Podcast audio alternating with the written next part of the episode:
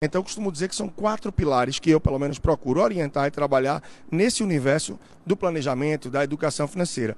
E os investimentos estão nesse guarda-chuva do planejamento da educação financeira. Então, o ideal, o primeiro pilar, é gerar renda. Se você não gera renda, você não consegue avançar. Gerando renda, você deve sim ter os seus gastos, mas você deve gastar bem. Eu sempre gosto de ressaltar isso, gasto consciente. Porque se você gera renda e gasta bem, aí você chega lá no ponto de poupar mais e não só se contentar com o poupar. E se você poupa, você está credenciado para investir. Mas não puramente investir, mas sim investir melhor, a fim de que você possa tirar a melhor performance possível diante do seu perfil de investidor, dos seus objetivos e do seu planejamento. Então, investir, vamos dizer que está lá no fim dessa curva. Claro que tem outros fatores aí também, mas quem trabalha nesses quatro. Então, Fernanda, poupar cada vez mais, de uma forma equilibrada, que você viva o hoje e o amanhã, para que você tenha condições de cada vez investir melhor. E para isso, buscar conhecimento e não investir de uma forma aleatória.